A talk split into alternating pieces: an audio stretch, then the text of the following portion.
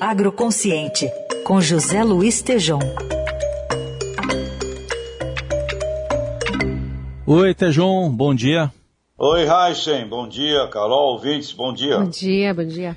Bom, a gente tem ouvido registrado aqui com frequência o ministro da Economia Paulo Guedes reclamar de previsões que são feitas. Agora o IPEA, com o Instituto de Pesquisa Econômica Aplicada, que é vinculado ao ministério dele, está reduzindo o crescimento do PIB da agropecuária para 2021, mas está prevendo um crescimento para 2022, Tejão? Pois é, então, o, IPEA, ligado né, ao Ministério da Economia, é, disse, olha, o, o, o nosso o nosso PIB de 2021 ele caiu 1,2 ao invés de crescer.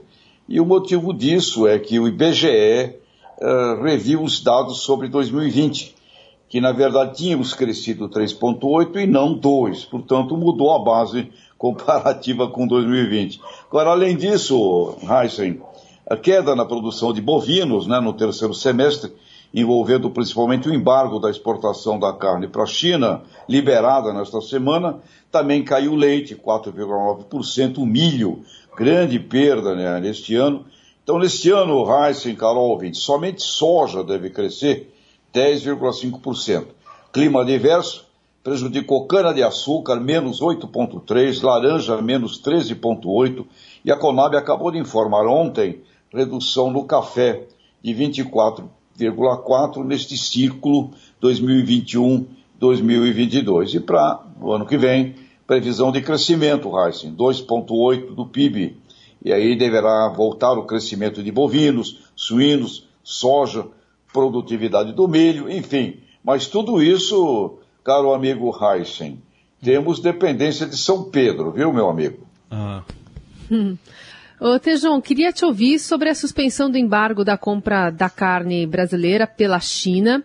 Foi uma decisão que demorou meses para sair e queria entender como é que vai se posicionar o mercado aqui interno nosso com essa preferência agora de venda, especialmente com o dólar desvalorizado. Se a carne pode ficar mais cara também aqui o ano que vem? Ah, eu acho que sim, porque a China reabriu o mercado, fechado desde 4 de setembro, né, que inclusive influenciou aí nessa é, nesse prejuízo ao PIB deste ano. E a China, um mercado imenso, gigantesco, tá, vai voltar a comprar, portanto, dólar desse, nesse patamar, demanda firme chinesa. É, impacta sim, impacta, impacta nos preços, eu não tenho dúvida que vai impactar. Agora, precisamos também né, de uma.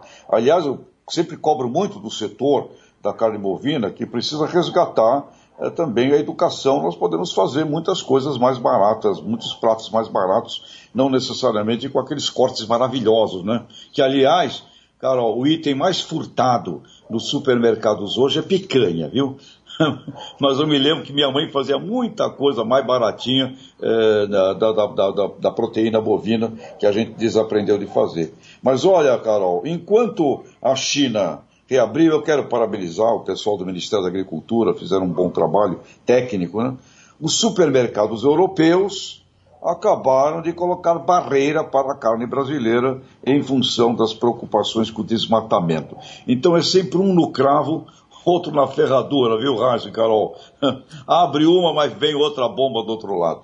Muito bem, tá aí. José Luiz Tejon, com a coluna Agroconsciente, está com a gente aqui às segundas, quartas e sextas no Jornal Eldorado. Obrigado, bom fim de semana.